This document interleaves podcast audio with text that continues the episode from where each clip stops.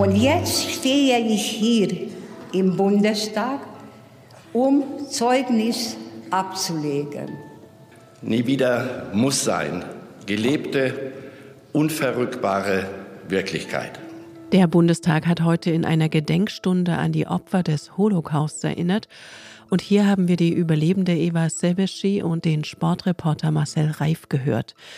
Und damit willkommen zu Was Jetzt, dem Nachmittagsupdate von Zeit Online am Mittwoch, dem 31. Januar mit Rita Lauter.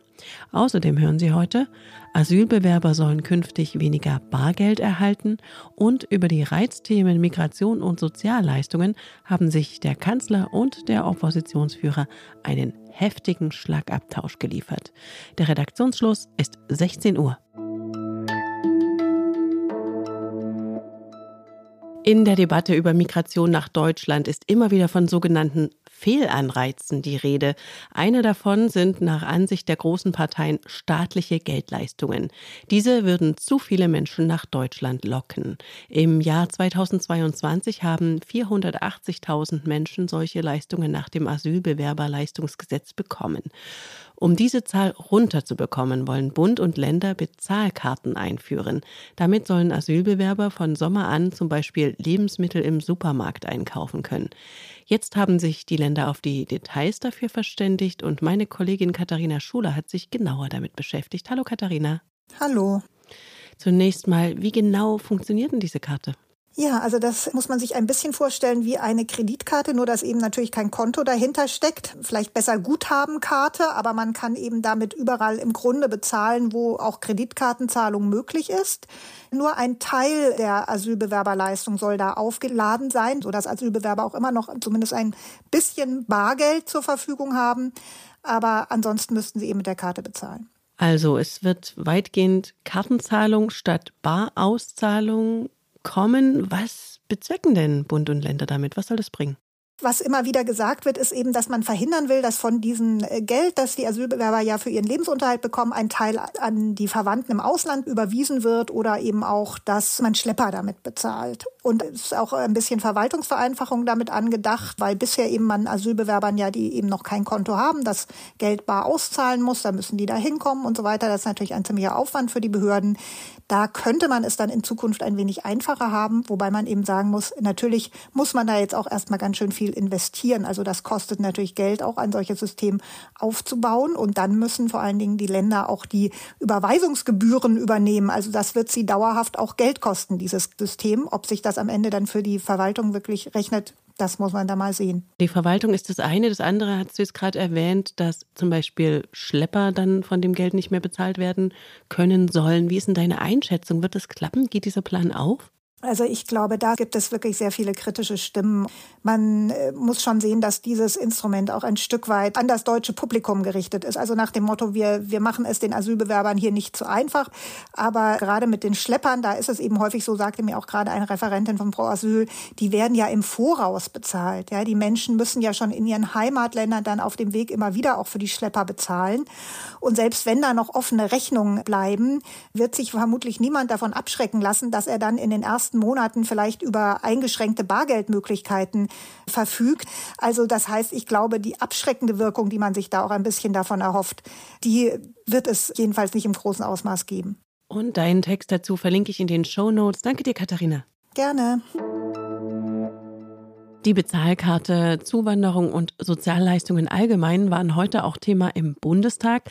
Die Generaldebatte über den Kanzlerhaushalt ist traditionell die Gelegenheit für eine Abrechnung des Oppositionsführers mit dem Regierungschef. Was sich Olaf Scholz und Friedrich Merz heute um die Ohren gehauen haben, war dann aber noch mal ein bisschen heftiger. Meine Damen und Herren, gerade von der Sozialdemokratischen Partei Deutschlands Sie waren einmal die Partei der Arbeitnehmerinnen und Arbeitnehmer. Sie sind heute eine Partei der subventionierten Arbeitslosigkeit geworden. So eine Hasenfüßigkeit vor der eigenen Verantwortung davonlaufen, das habe ich noch nicht erlebt, Herr Merz. So viel Feigheit vor der eigenen Courage habe ich noch nie gesehen. Gemeinsam aber haben sich beide Spitzenpolitiker noch die AfD vorgeknöpft. Genug ist genug. Sie sind nicht die Alternative für Deutschland. Sie wären der endgültige Abstieg für Deutschland, und zwar gar nicht mal nur wirtschaftlich, sondern vor allem moralisch. Und auch viel über Europa gesprochen. Plötzlich fällt so ein Wort wie Dexit, und das ist die größte Wohlstandsvernichtung, die für Europa und für Deutschland passieren könnte. Unser Land hat wie kein anderes profitiert von der Europäischen Union. Das war es dann aber auch schon mit der Einigkeit zwischen Olaf Scholz und Friedrich Merz. Der Unionsfraktionschef kündigte der Regierung faktisch die Zusammenarbeit auf. Die Erfahrungen der letzten zwei Jahre zeigen, dass Sie an einer wirklichen Zusammenarbeit mit uns nicht wirklich und ernsthaft interessiert sind. Im Gegenteil, da wo wir Ihnen, wie beim Sondervermögen Bundeswehr, zugestimmt haben, halten Sie sich anschließend nicht an die mit Ihnen verabredeten Vereinbarungen. Und deshalb, meine Damen und Herren, sind wir auch sehr zurückhaltend, sehr zurückhaltend, wenn es um weitere Änderungen des Grundgesetzes geht. Ich stelle Ihnen eine Zustimmung dazu heute grundsätzlich nicht in Aussicht. Hintergrund ist, dass die Ampelregierung die Stimmen der Union braucht, wenn sie das Grundgesetz ändern will. Zum Beispiel für eine Reform der Schuldenbremse, aber auch um demokratische Institutionen wie das Bundesverfassungsgericht besser zu schützen, für den Fall, dass Rechtsextreme an die Macht kommen könnten und die Justiz umbauen wollen. Scholz hat die Ankündigung von März deshalb scharf kritisiert. Und mein Kollege Michael Schlieben hat die Generaldebatte ebenfalls beobachtet und mir in einer Sprachnachricht gesagt, wie er die Absage von März zur Zusammenarbeit mit der Ampelregierung einschätzt. Also ich bin mir nicht so sicher, ob er sich damit einen Gefallen getan hat, also auch so aus persönlicher und strategischer Perspektive, weil das Bedürfnis nach Kooperation der demokratischen Parteien ist ja derzeit ziemlich ausgeprägt, auch seit der neuen, jetzt noch verstärkt bewusst gewordenen Bedrohung durch Rechtsextreme. Und sich da hinzustellen und zu sagen, wir sind in allen Fragen vollkommen anderer Meinung als diese Bundesregierung, nicht im Detail, O-Ton März, sondern im Grundsatz. Ich weiß nicht, ob das der richtige Sound ist, den man gerade hören möchte. Also klar, so richtig cool findet die Ampel momentan keiner, muss man nur in die Umfragen schauen. Aber radikaler, apodiktischer lässt sich so ein Oppositionsverständnis ja eigentlich kaum formulieren, wie es Merz heute getan hat. Und hinzu kommt, also auch noch so aus persönlicher Perspektive, Merz will ja Kanzler werden und gar nicht so unwahrscheinlich, dass er dafür die SPD als Juniorpartner braucht oder zumindest als kooperative und gerne auch staatstragende Opposition. Und ich könnte mir vorstellen, aller, aller spätestens dann kommen solche Sätze wie die von heute auf die Wiedervorlage. Am Vormittag war es im Bundestag deutlich versöhnlicher und nachdenklicher zugegangen. In einer Gedenkstunde erinnerte die Regierung, der Bundespräsident und die Abgeordneten an die Opfer des Holocausts und die Befreiung des Konzentrations- und Vernichtungslagers Auschwitz vor 79 Jahren. Die 91-jährige Überlebende Eva Selbeschi, deren Mutter sie als Elfjähriger aus Ungarn zur Rettung fortgeschickt hatte, sprach über ihre Erinnerungen. Beim Abschied auf dem Bahnsteig drückte mich meine Mama so fest an sich, dass ich fast keine Luft mehr bekam. Tränen standen in ihren Augen. Ich verstand gar nicht, warum sie so traurig war, wo sie doch bald nachkommen würde. Schnell umarmte ich noch meinen kleinen Bruder Tomasz, bevor ich den in den Zug stieg. Ich ahnte damals nicht, dass ich sie zum letzten Mal sah.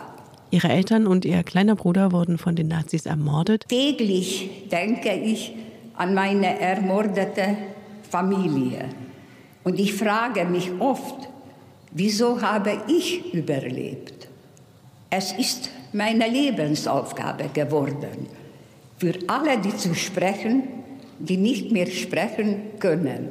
Und Eva Seppeschi hat auch ihre Erschütterung über den 7. Oktober angesprochen, als Hamas-Terroristen in Israel hunderte Menschen massakrierten. Mein Alltag hier in Deutschland ist seitdem geprägt von erhöhten Sicherheitsmaßnahmen, von vermehrten antisemitischen Vorfällen, von Ängsten, von Gesprächen, die mit Ja, aber beginnen.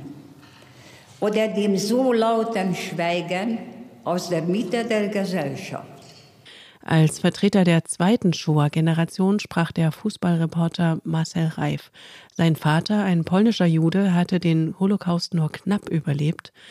Die Lebensmaxime, die ihm sein Vater mitgegeben hatte, hat Marcel Reif heute mit vielen Menschen geteilt. Drei Worte nur.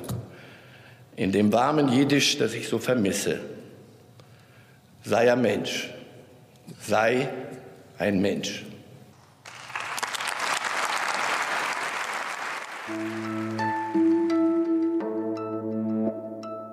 Was noch? Von hier aus weiterzumachen ist natürlich nicht einfach, aber zwischen den ganzen bedrückenden News etwas Buntes oder Schräges zu bringen, ist ja genau unser Anliegen mit dieser Rubrik. Heute bin ich auf so eine Geschichte eines Instagrammers gestoßen. In den USA ist ein 17-Jähriger festgenommen worden, der es mit einem kuriosen Hobby zu 100.000 Followern gebracht hatte. Über Monate hatte der Jugendliche echte Fische mit Tape an Geldautomaten geklebt, sein Werk gefilmt und mit klassischer Musik unterlegt. Auch in Deutschland war der selbsternannte Fischbandit offenbar aktiv. Ein im Dezember hochgeladenes Video zeigt einen mit Tape angebrachten Fisch auf dem Display eines Geldautomaten in Frankfurt am Main. Dazu läuft Tschaikowskis Schwanensee. War das jetzt Kunst? In jedem Fall ist sie jetzt weg. Durch die Entfernung der Fische seien Kosten entstanden, teilten die US-Behörden mit. Dem Fischbanditen droht jetzt eine Anklage wegen Sachbeschädigung. Gut möglich, dass der Instagrammer das von Anfang an eingepreist hatte. Unter das angeblich in Frankfurt aufgenommene Video hatte er jedenfalls geschrieben: Ich bin hier für eine gute, nicht allzu lange Zeit. Und Sie fühlen sich hoffentlich auch in einer guten, nicht allzu langen Zeit auf den Nachrichtenstand gebracht. Wir freuen uns über Ihre Post und auch über Klassik, gerne ohne Fischbeilage an wasjetzt.zeit.de. Für Sie ein Mikrofon war Rita Lauter. Ich wünsche Ihnen einen schönen Feierabend. Die Shoah begann nicht mit Auschwitz. Sie begann mit Worten. Sie begann mit dem Schweigen und dem Wegschauen der Gesellschaft.